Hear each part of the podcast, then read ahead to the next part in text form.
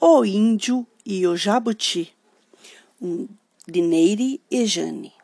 Um dia, o jabuti estava passeando e encontrou uma lâmpada mágica e a escondeu. Veio uma chuva muito forte. Tão forte que inundou a floresta. Era preciso fazer uma mágica para parar a chuva.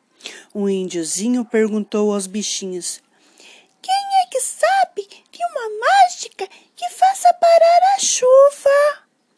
A hiena deu uma gargalhada e disse: Aqui não tem nenhum mágico. O jabuti buscou sua lâmpada e disse: Não sei como funciona, não, mas se precisar. Eu sei, disse o índio, esfregando as mãos na lâmpada. De repente, a lâmpada começou a soltar muitas estrelinhas que se dirigiram para o céu, fazendo a chuva parar.